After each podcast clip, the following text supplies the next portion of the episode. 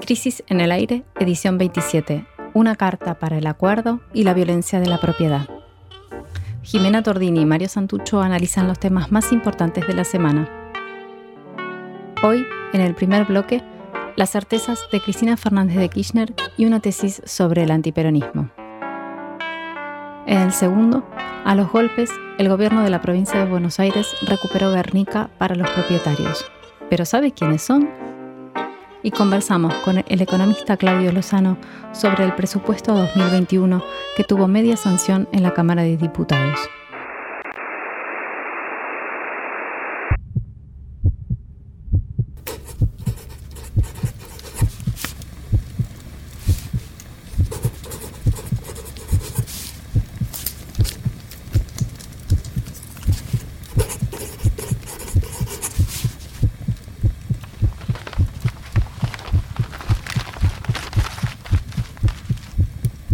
El podcast está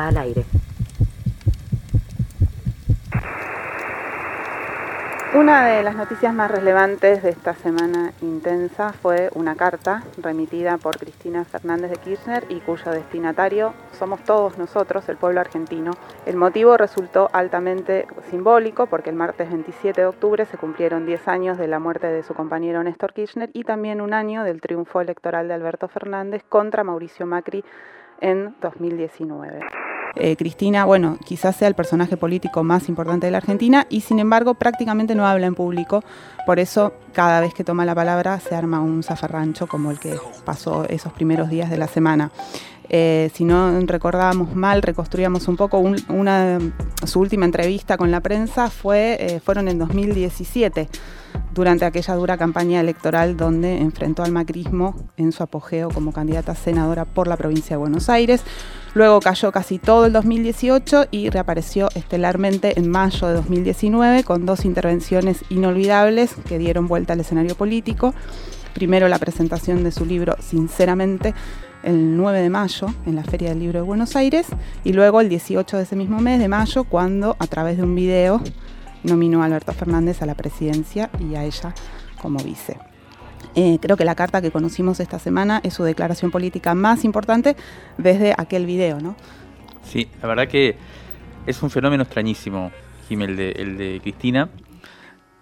Por ahí, para terminar el, recorrido, habría que decir que luego de las presentaciones de, de Sinceramente en el 2019, que al final se terminaban haciendo un poco rutinarias, ¿no? Las presentaciones. Sí, como una gira, sinceramente. Sí, con, siempre con el mismo presentador y bueno, muy, siempre interesante, pero, pero como que ya era un poco, el guion estaba armado, ¿no?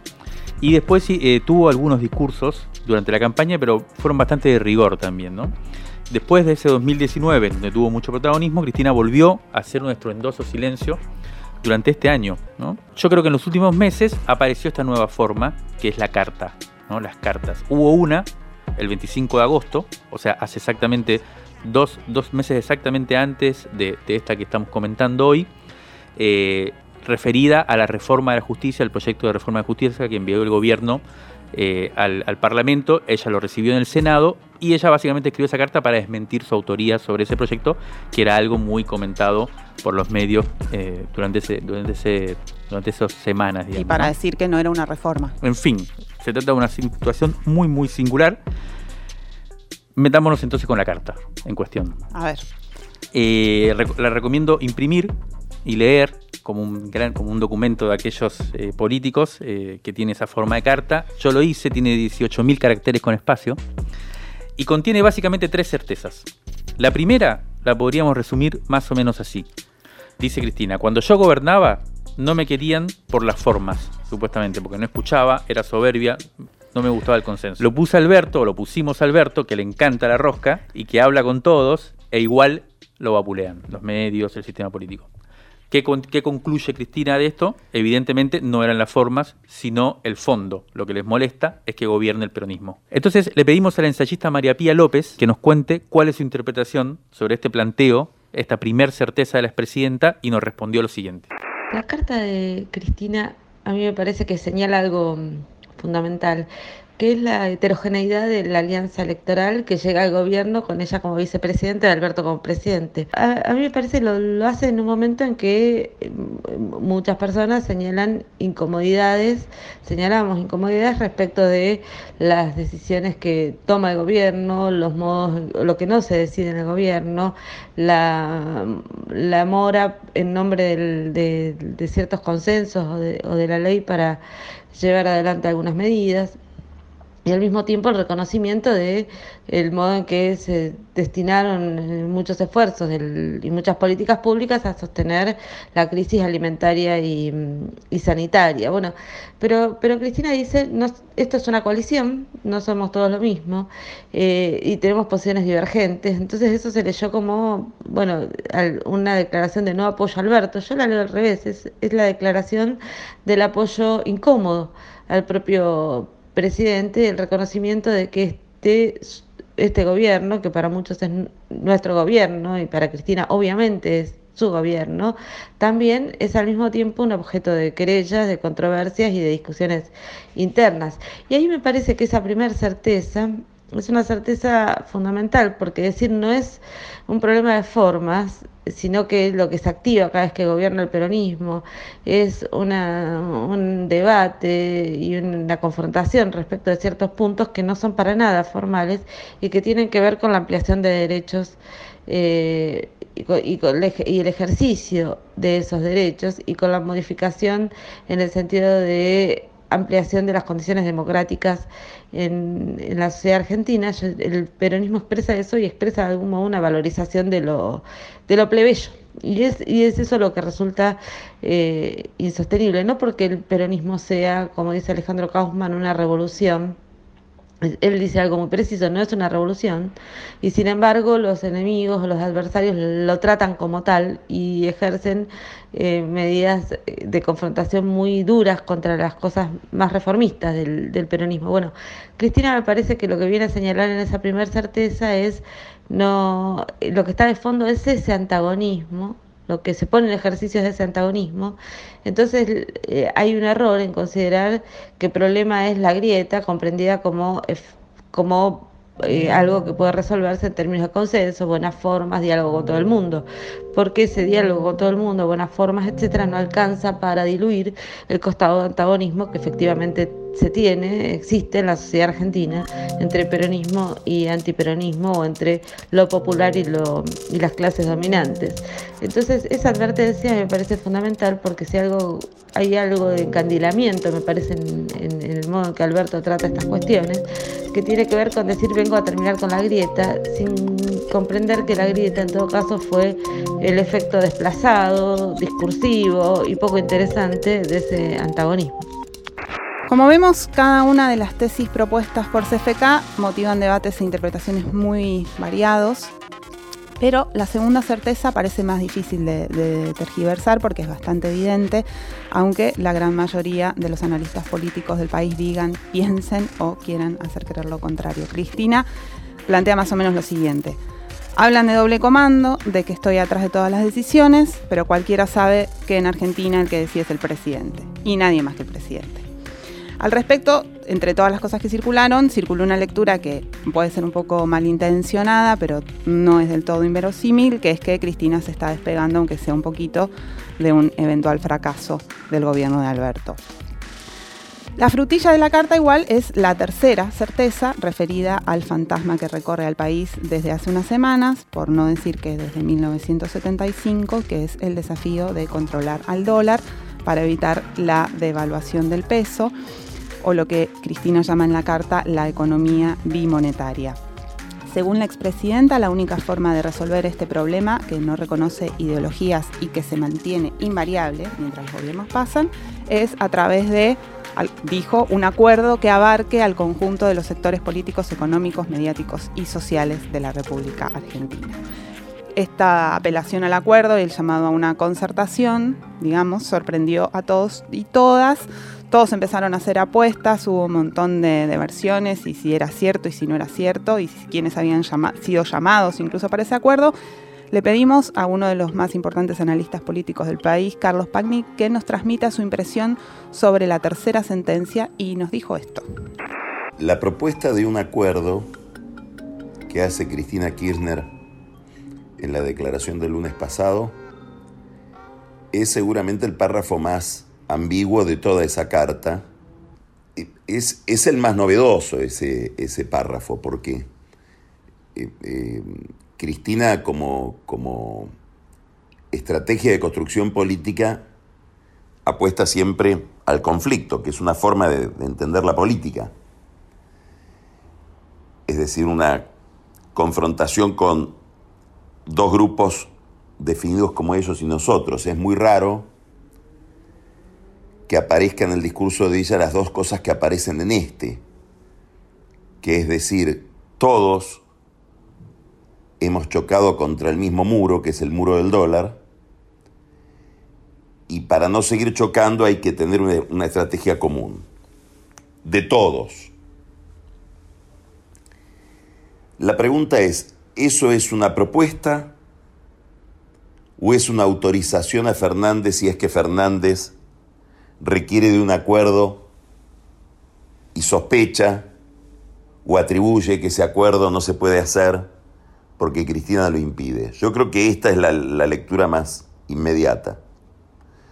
¿Por qué es problemático el tema? Porque ella está diciendo al mismo tiempo que gobierna Fernández y que ella no tiene iniciativas de gobierno. Esto es lo que lo vuelve especialmente también misterioso el texto para aquellos que serían teóricamente los destinatarios, siempre que el destinatario único de esta carta no sea Fernández. Me estoy refiriendo a los que serían convocados. En principio, lo que uno registra hasta ahora es que no se entiende bien a qué se los convoca, con qué dimensión, si es para una cuestión técnico-económica, que es la cuestión monetaria cambiaria del dólar, una cuestión más amplia de programa económico. Es muy difícil pensar que Cristina va, a, imaginar un programa económico construido con quienes ella considera que son los problemas de los programas económicos y los problemas de la economía del país. Y al mismo tiempo les plantea un problema porque es una iniciativa de acuerdo que deja muy en falsa escuadra a un sector de la política, a mi juicio liderado principalmente por Macri, dentro de Juntos por el Cambio, que también entiende que su construcción de poder es a partir de la diferenciación y el conflicto con el kirchnerismo. Entonces es una especie de acuerdo que desbarataría dos formas de entender la llegada al poder y la conservación del poder, la de la propia Cristina y la de Macri. Por eso noto una enorme, enorme precaución por parte de la dirigencia opositora de hacerse cargo de este problema. Por ahora me parece que es nada más que un desistimiento. Si alguien dice que los problemas económicos no se pueden resolver porque no hay la posibilidad de llegar a un acuerdo, yo no soy el obstáculo, que en el fondo es el contenido de toda la carta. También Cristina dijo en la carta que en el gobierno había funcionarios que no funcionan y recordó su generosidad para poner su propio capital político y el de su grupo más cercano a disposición de una alianza con quienes habían boqueado que la iban a meter presa, como Sergio Massa, y con quienes también habían publicado libros contra ella, como Vilmi Barra. Pero la verdad es que desde mi punto de vista son cosas menores estas aunque los medios, los grandes medios, se ocuparon de ponerlas en el centro durante toda la semana y blandirlas como supuestas dardos envenenados hacia el gobierno. La verdad que me parece, es, ese tipo de interpretaciones me parecen exageradas. Para cerrar por, por ahora este asunto, yo me, atrevo, me atrevería a proponer una interpretación más sobre lo que quiso decir Cristina. A ver. Pero simplemente lo que propongo es invertir, invertir el orden de las certezas. No sobreinterpretar lo que dice Cristina, sino invertir el orden de las certezas y quedaría así.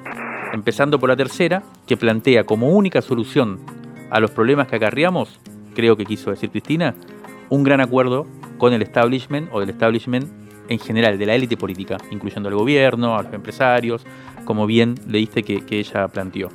Esa sería la primera. La segunda que efectivamente es la segunda certeza cristina, es que el presidente es quien tiene el mando y por lo tanto es él quien debe construir ese pacto nacional. De hecho, lo pusieron ahí para eso, porque a Cristina no le creen. Y la tercera certeza en este caso sería la primera que propuso Cristina y dice así, si ese acuerdo no es posible, no es por culpa del gobierno, sino por los enormes prejuicios que tiene el establishment económico y su condición antiperonista. Si ese acuerdo, ese acuerdo no, es posible, no, es posible, no es por culpa del gobierno, culpa del gobierno, sino por los enormes, por los enormes prejuicios, prejuicios que tiene, que tiene el económico, económico y su condición, y su condición antiperonista, antiperonista,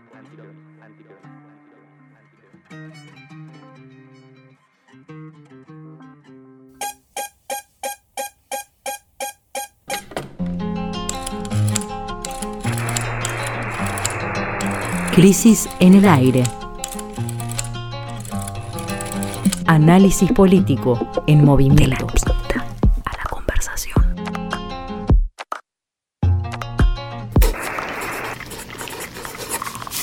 Revistacrisis.com.ar La segunda noticia importante y triste de esta semana tuvo lugar el jueves, cuando la policía de la provincia de Buenos Aires, con Sergio Berni marcando el paso, desalojó la toma de Guernica en este bloque vamos a, recomponer, reconstruir un, poco ese proceso y hacer algunas revelaciones que nos parecen muy importantes para resignificar lo que pasó.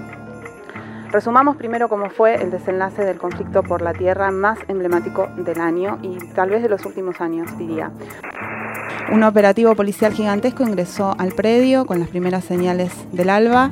Dos horas después de las carpas y las casillas construidas por 2.000 familias durante tres meses no había quedado nada. En su lugar se irguió un reluciente monumento a la desigualdad.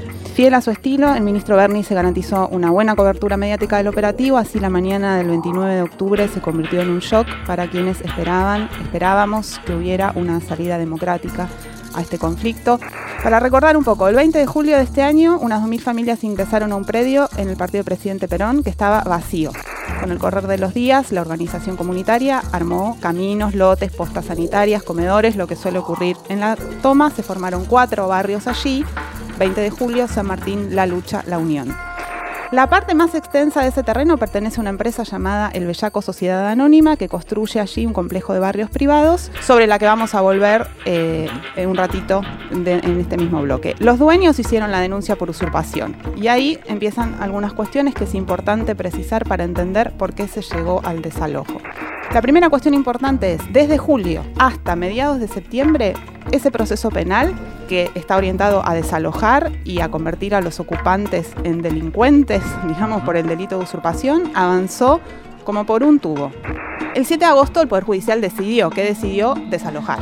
Eso fue apelado por los abogados y abogadas que representaban a los ocupantes de la toma. El 8 de septiembre la Cámara confirmó ese desalojo.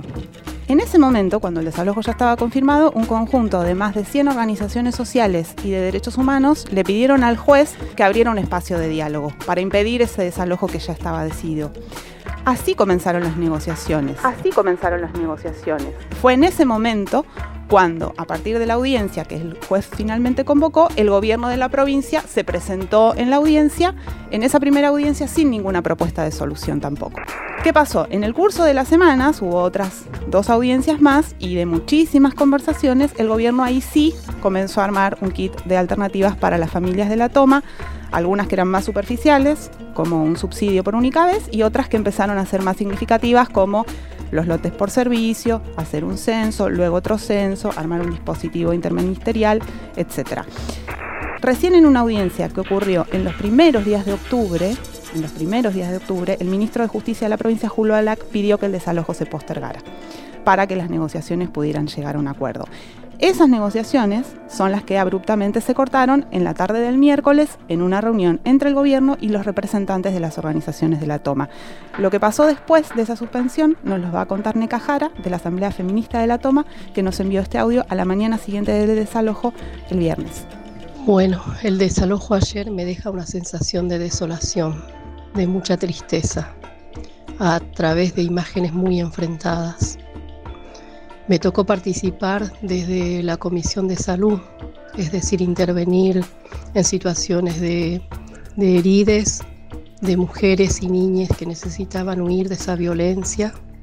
vi como muchas organizaciones se ocupaban de sacar a las niñas y a las mujeres para llevarles a algún, algún sitio de resguardo.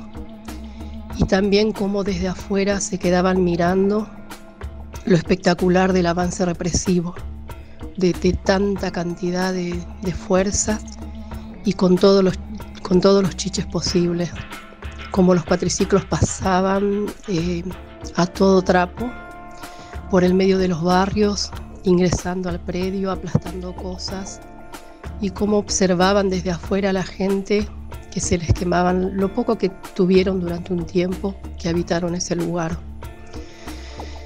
Es una sensación de mucha tristeza porque la pregunta es si alguien se puede, puede observar qué significan esas cosas para esas personas que habitaron ese espacio y fueron parte de, de ese armado cotidiano. El desalojo no, a mí me cuesta llamarle un desalojo como algo ordenado, algo acorde a la situación. Para mí un desalojo es represión, es violencia.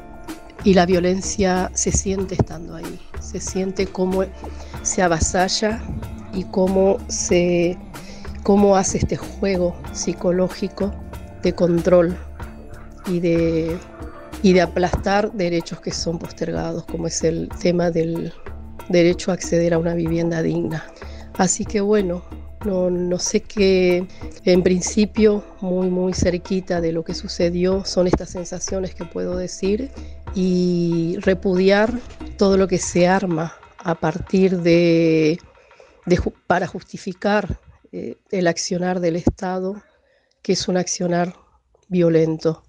El Estado tendría que haber dado respuesta de otra manera. Tendría que haber dado respuesta al problema de la tierra y no despojar a tanta gente de lo poco que tenía y dejarles en la calle. Luego del desalojo hubo dos días intensos donde hubo muchos intentos de justificar el desalojo o de decir que el desalojo no había sido tan malo o de decir que desalojar eh, se puede hacer ordenadamente. Eh, y, también de estigmatizar mucho a las organizaciones que eh, participaron en la negociación eh, y, pusieron muchísimo trabajo y muchísimo tiempo, en, a pesar de que esa negociación llegó tarde, llegó cuando ya estaban todas adentro de un proceso penal, apostar a esa negociación durante un montón de tiempo. Eh, y a pesar de eso, bueno, la, versión del gobierno, de alguna manera, del gobierno de la provincia, es responsabilizar a las organizaciones del fracaso de, de, una salida, democrática cuando las Sí, lo, que, lo que nunca se terminó de entender bien y creo que hay que terminar de, ver es por qué se rompió la negociación en un momento que estaba muy avanzada además. Finalmente, el, día límite, lo que había pasado es que el día límite establecido por el Poder Judicial para el desalojo era el viernes 30. ¿Por qué mm. se decidió desalojar el jueves? Bueno, el martes a la noche comenzó a haber un principio de acuerdo donde un sector amplio de la toma aceptaba comenzar a irse a predios que el gobierno de la provincia tenía elegidos para llevar a esas personas y de algún modo la condición de los que aceptaban era que se garantizara que los otros no iban a ser desalojados. Pero la decisión esa involucraba a cientos de familias, o sea, estamos hablando de un proceso de toma de decisión en el que están involucradas alrededor, en este momento ya estaba, estaban involucradas alrededor de 800 familias, es decir, que supone un proceso complejo de construcción de consensos entre las familias y entre las organizaciones. Cuando las organizaciones el miércoles a las 3 de la tarde fueron a comunicar que había condiciones para empezar a moverse, ahí el gobierno provincial, de una manera que todavía no podemos explicar, les dijo que ya era tarde y que no había más tiempo y que se ingresaría al predio a eh, desalojarlo. El CELS fue una de las organizaciones que intervino en el conflicto con la intención de evitar la salida violenta. Le preguntamos a Paula Litvachki, su directora, qué reflexiones hacer el día después del desalojo y esto nos respondió. Lo que queda después del, desalojo violento ayer de la, toma de Guernica son este, varias reflexiones eh, que plantean problemas importantes para este momento de la política y de la provincia de Buenos Aires y algunas, y algunas preguntas también. Un, problema, me parece central, es este, haber sostenido eh, en unos primeros momentos eh, el, planteo de que se trataba de una causa penal y que había que conversar en el marco de la causa penal, eh, hasta que eh, aparece la Roque con, en el Ministerio de Desarrollo con, con la propuesta de generar este dispositivo interministerial que durante varias semanas armó o intentó armar una respuesta que parecía tener sentido eh, para el conflicto de fondo que estaba en, la toma, pero que eh, bueno, después pierde eh, ante las dificultades de la negociación, pierde, pierde peso y, el gobierno vuelve a aceptar que el marco de la conversación es la causa penal y que entonces quienes definen el conflicto son el fiscal y el juez y que hay que acatar y cumplir con una orden judicial de desalojo Em, como si eso tampoco fuera una, decisión política. Em, entonces, la primera cuestión es esta, ¿no? de, que los conflictos sociales no se traduzcan en eh, decisiones que están enmarcadas por eh, la lógica penal, porque la lógica penal lleva a soluciones y a este, intervenciones como las de ayer. La segunda cuestión es eh, que Bernie aparece como la figura central de intervención del gobierno provincial para marcar orden y autoridad, eh, mientras que el gobernador acepta que se trata de una cuestión en donde hay reclamos y pedidos eh, y problemas urgentes de resolver para quienes fueron a, la toma. Entonces ahí hay, claramente una contradicción de mensajes y una contradicción política porque el ministro de Seguridad, al terminado el desalojo, eh, reafirma o reafirmó su postura de poner a la propiedad privada adelante de cualquier otra cosa. Eh, ahí hay una pregunta para hacerse ¿no? sobre por qué eh, se construye una figura así, se, se, la refuerza y se le da tanto centralidad en el mensaje eh, provincial. Vamos a meternos ahora en la parte final de este bloque con una información nueva que recibimos ayer y que estuvimos construyendo ayer y que me parece puede ser bastante importante para resignificar incluso un poco lo sucedido esta semana y, el, y el pésimo final que tuvo este conflicto.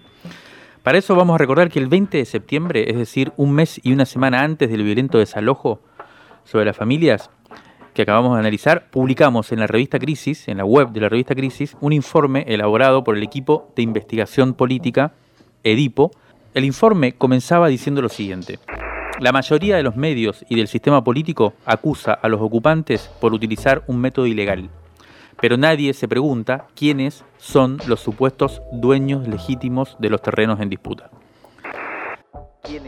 son los supuestos, los supuestos dueños de los terrenos, de los terrenos. Se trata de construir, esto proponía Edipo, en tiempo real un mapa de los distintos actores que procuran imponer el desalojo como única solución posible a la ocupación que tuvo lugar el 20 de julio en la localidad de Guernica. Además de los fiscales, en el informe nos enfocamos un poco en los fiscales, que luego se sacaron una selfie con la represión de fondo en las redes sociales, y del poder político municipal, que desde el inicio eh, pidió meter bala, nosotros pusimos el foco en la empresa que reclamaba la mayor porción del terreno donde se habían asentado las familias. Como vos ya mencionaste, dijimos que se trataba de Bellaco SA, cuyo representante y presidente es Gervasio Pérez Pesado, miembro de una familia alta y tradicional de La Plata, que poseían, eh, la empresa, el Bellaco S.A., una parcela de 360 hectáreas, de las cuales le habían ocupado apenas 60, y que su objetivo era desplegar allí, en, ese gran terreno de 360 hectáreas, un fastuoso emprendimiento inmobiliario con cinco barrios privados y clubes exclusivos, canchas de golf y lagunas artificiales, pero que a, pesar de esta gran inversión y desarrollo inmobiliario, habían dejado de pagar los impuestos eh, provinciales en el 2018 y registraban deudas en, en, ARBA, en la Agencia de Recaudación de la Provincia de Buenos Aires, por casi un millón de pesos. Además, en junio de 2019, la empresa había dejado de aportar al seguro y a la obra social de sus empleados, motivo por el cual en febrero de 2020, la aseguradora, experta RT, había rescindido su cobertura. Sí, hay una otra cuestión ahí, que es que tampoco al mismo tiempo el municipio de Presidente Perón no estuvo cobrando el impuesto a la valorización inmobiliaria que según la ley de hábitat de la provincia de Buenos Aires y que además en el municipio está reglamentado, se le debe cobrar a los countries cuando a partir de... Eh, de empezar a construirse se valoriza el terreno. Eso es un impuesto del 10% que el monto debe ser destinado a mejorar el hábitat de los sectores populares. Eso no pasó en el, caso de este country, que era un instrumento que permitía, por ejemplo, resolverle el problema a las personas que finalmente terminan ocupando el predio porque no tienen dónde vivir. Bueno, digamos que lo que intentábamos demostrar eh, con este informe y, sumando esta, este dato que vos eh, agregás que no había aparecido en el informe, es que aquellos prohombres cuyos derechos propietarios estaban siendo resguardados con tanto celo por el Estado, no parecían ser precisamente un ejemplo cívico, ni expresaban tampoco, creemos, un ideal del desarrollo sustentable o deseable, al menos para quienes hacen gala de un espíritu popular y democrático. ¿no? Después de eso, esto fue publicado el 20 de septiembre, quienes hicimos la investigación seguimos indagando, tirando el hilo, a ver si encontrábamos algo más.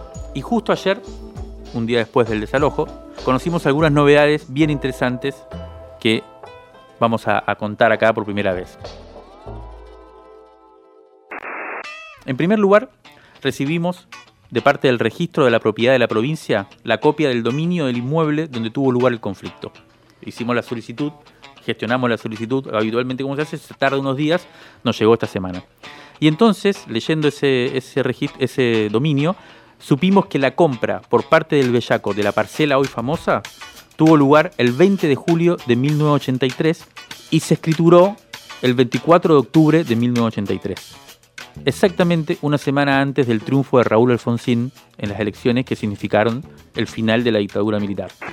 El segundo dato vinculado al anterior, y ya nos llamó la atención, es que la empresa El Bellaco S.A. fue creada el 10 de mayo de 1983, o sea, muy poco antes de la compra del terreno en cuestión.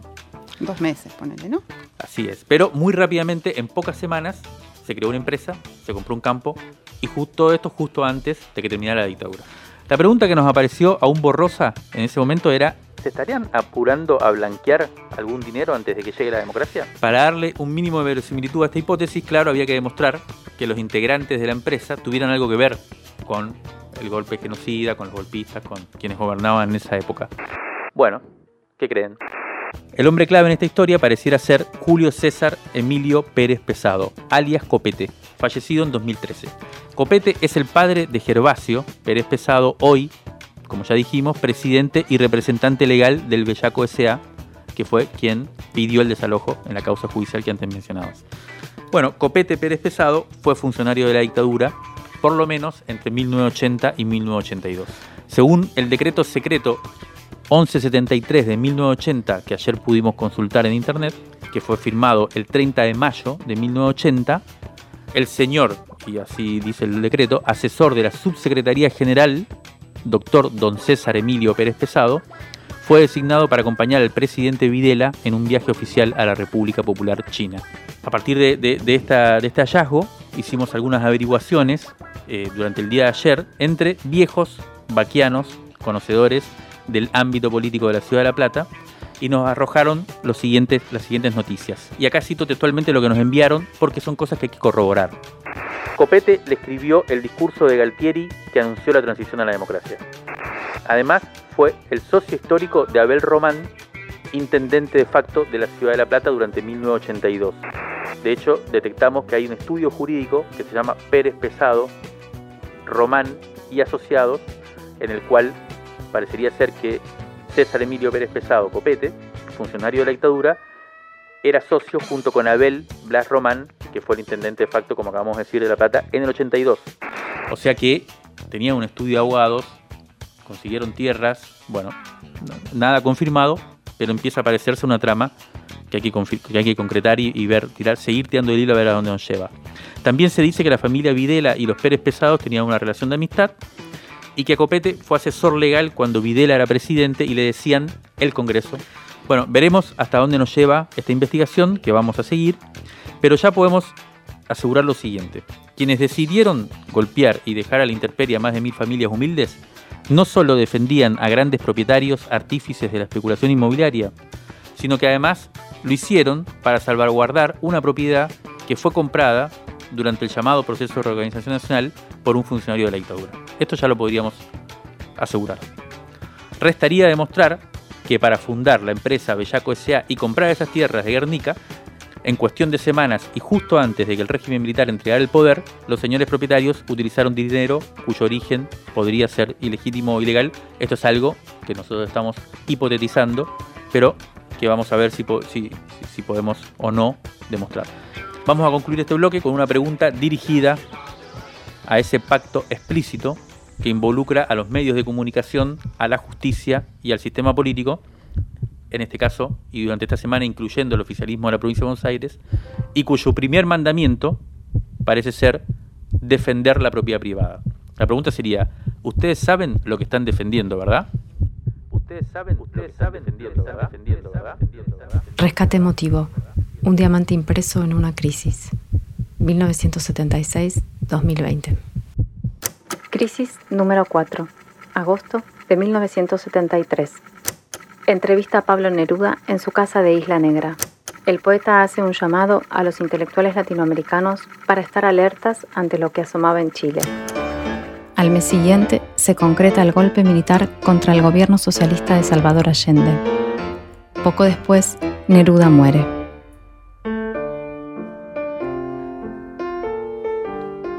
Yo soy un hombre local, provinciano de América, soy un pueblerino de Buenos Aires, un pueblerino de Santiago de Chile.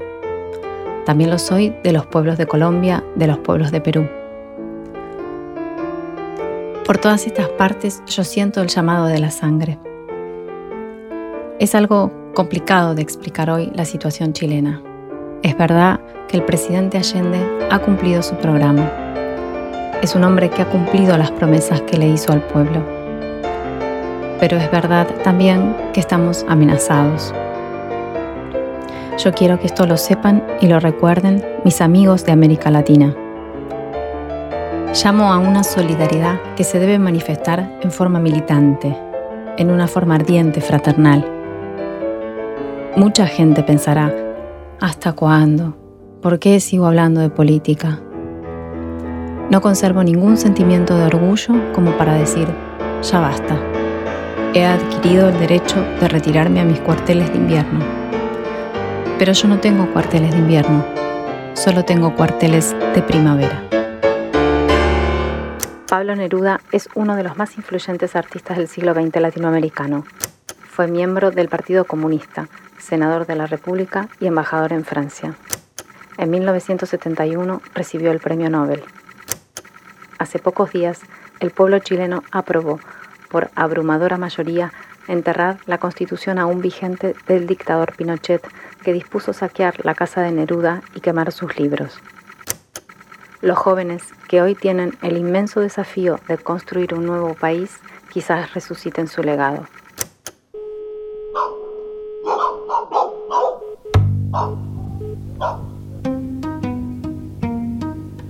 El aire, el aire, el aire está en crisis.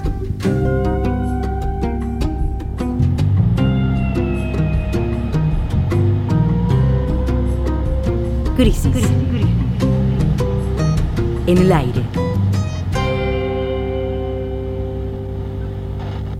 Durante la misma mañana del jueves de los desalojos, del desalojo se aprobó en la Cámara de Diputados, que venía de sesionar toda la noche, el presupuesto nacional 2021, enviado al Congreso por el Gobierno Nacional.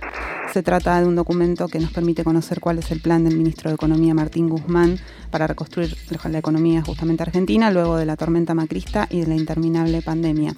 Entre las críticas, tanto por derecha como por izquierda, se escucharon argumentos sobre el plan de ajuste, pero también se acusaba a la proyección de Guzmán por ajustar el gasto. Una de, las críticas que, estuvo circulando y que nos interesaba entender y, comentar fue hecha por el economista Claudio Lozano, con quien estamos en comunicación ahora. Hola Claudio, buen día. Mario Santucho, Jimena Tordini, estamos acá. ¿Cómo estás? Sí, ¿qué tal? Buen día. ¿Cómo les va? Bien. Bueno, lo primero que te queríamos pedir es si pudieras resumir brevemente cuáles, eh, para las y los oyentes, cuáles eran los puntos centrales de, la crítica, de la, del análisis crítico que hiciste de, este presupuesto. Mira, la verdad que si hay algo que necesita la economía en este momento es gasto público para eh, garantizar demanda y por lo tanto recuperar la actividad económica. Eh, en un contexto donde la actividad económica tiene, o mejor dicho, la economía tiene una elevada capacidad ociosa. Así que la recomendación básica en un contexto de esta naturaleza no es reducir el gasto. Y el presupuesto lo reduce. Ese es el primer problema. En ese sentido es un presupuesto contractivo, no es un presupuesto que ayude a recuperar la actividad, sino que más bien eh, confía en una recuperación de la actividad económica en base a la iniciativa privada y en ese contexto acompaña ese proceso, pero no tiene un papel activo. En esa es la primera cuestión. La segunda cuestión es que eh, estamos en una situación eh, sumamente compleja en materia social como resultado no solo de cómo veníamos, sino del impacto que la pandemia ha tenido. Estamos con prácticamente 21 millones de personas en situación de pobreza, casi 6 millones de personas en situación de indigencia, y en ese contexto eh, lo que tenemos es un presupuesto donde en materia de ingresos no hay este, absolutamente nada, ahí no hay ingreso familiar de emergencia, no se avanzó en la idea que en algún momento se discutió de un salario universal para la población en situación de informalidad y desempleo, y te diría que incluso en un contexto donde el hambre ha crecido de manera significativa en la Argentina, los programas alimentarios que están contenidos en el presupuesto, todos ellos caen en términos de los ingresos, este, de los recursos, digamos, que se invierten respecto a lo que se invirtió este año. En el marco de la coyuntura actual, que está atravesada por la negociación con el fondo y por otro lado con la vigencia, porque aún terminó el tema de la pandemia, había dos posibilidades. Un presupuesto que tuviera como prioridades lo que la pandemia puso sobre la mesa en el debate argentino, que es más de la mitad de la población en situación de, informalidad y desempleo, este, puso sobre la mesa el tema del hacinamiento habitacional este, y el problema obviamente de este, la, la, magnitud de la pobreza y el hambre que tenemos hoy en nuestro país. Y del otro lado tenés la negociación con el fondo.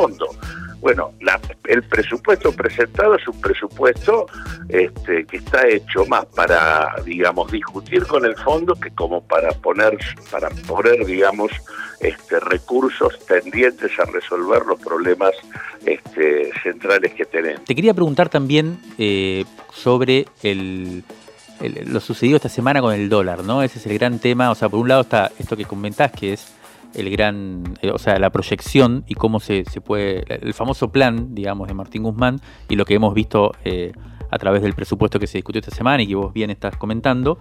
Y por otro lado está esta especie de eh, combate urgente y súper coyuntural y día a día con el tema de los dólares paralelos que parecerían estar orientados a forzar una devaluación. Esta semana hubo, entre comillas, buenas noticias por la baja tanto del contado con liquidación como del blue, ¿no? Eh, ¿Vos cómo estás viendo este, esta especie de confrontación diaria? Mira, yo por un lado me parece absolutamente imprescindible este, no, no ceder frente al intento de un conjunto de, de, comportamientos especulativos o de presiones políticas y económicas dirigidas al objetivo de devaluar devaluar, garantizar una... Te diría que el tema no es devaluar, es una discusión entre o un, una maxi devaluación que de alguna manera posicionaría mejor a, los, a ciertos sectores, fundamentalmente ligados a la exportación, de cara a la recuperación de la actividad económica futura, porque la actividad se recuperaría este, sobre la base de una distribución del ingreso eh, mucho más injusta y mucho más favorable para ese sector. O sea, es un modo de posicionarse respecto al crecimiento futuro. Y también hay sectores que directamente están intentando ponerle el proyecto económico llave en mano al futuro de la Argentina por vía de sus presiones. El caso del Consejo Agroindustrial Argentino vinculado al predominio del complejo aceitero y granario del país es más que evidente, este, y me parece que es un tema delicado porque se trata de una estrategia que profundiza el rumbo de reprimarización que tiene la economía argentina. Todo esto, eh, obviamente, en un cuadro social que si uno tiene una devaluación importante, no estaríamos hablando ya del 47% de la población en situación de pobreza, sino claramente nos situaríamos muy por encima de la mitad este, de la población. Así que en ese aspecto me parece bien que el gobierno este, practiquen la estrategia de mantener la política de una devaluación controlada y no ceder a las presiones de fondos de inversión especulativos, sectores exportadores y demás. Lo que sí es cierto es que esto que vos mencionás y que es correcto, eh, en el sentido de que, eh, digamos, eh, en los últimos días hemos tenido una tendencia a la baja, por, por suerte, de los dólares alternativos, se da en el marco de una eh, suerte de estrategia ortodoxa por parte de la política económica, este, porque básicamente se trata de resolver el tema sobre la base de elevar los rendimientos en pesos a través de los bonos que emite el Estado Nacional, la suba de la tasa de interés y todo esto tiene impactos complicados porque está elevando el costo eh, el costo del dinero y por lo tanto lo que hace es este, elevar el costo del crédito. En ese sentido, eh, uno controla la evolución del tipo de cambio, pero sobre la base de profundizar el cuadro recesivo porque le estás sacando a la recuperación de la economía un instrumento que habíamos empezado a lograr, que era este, garantizar cierto desarrollo del crédito y del financiamiento. En este sentido, este, el modo en que se lo está haciendo es un modo que eh, hace que la política se, digamos, se acerque más a una estrategia ortodoxa y esto implica eh, no poner el foco en aquello que dio como resultado eh, que se genere la posibilidad de una crisis cambiaria. La crisis cambiaria no es el resultado este, digamos, de eh, los 200 dólares por mes este, de los ahorristas en el marco del CEPO, sino que es el resultado de una administración absolutamente ineficaz del ingreso y el egreso de dólares en la Argentina. Lo que ha pasado acá es que hemos gastado 10 mil millones de dólares en pago de deuda, 7 mil en pago de deuda, deuda privada, este, de grandes transnacionales y grupos que tenían fondos propios para cancelar esa deuda, este, y eh, al mismo tiempo se ha permitido todavía que los exportadores nos deban el ingreso de cerca de 4 mil millones de dólares. Ese tipo de cuestiones son claves de eh, poner el foco en el tema de la administración de los dólares de la Argentina, es la clave para poder organizar una estrategia diferente en nuestro país.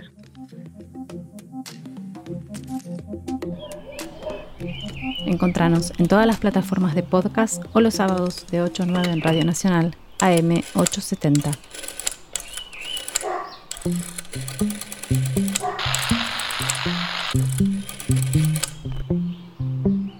Válvulas de papel, aire, podcast y transmisor.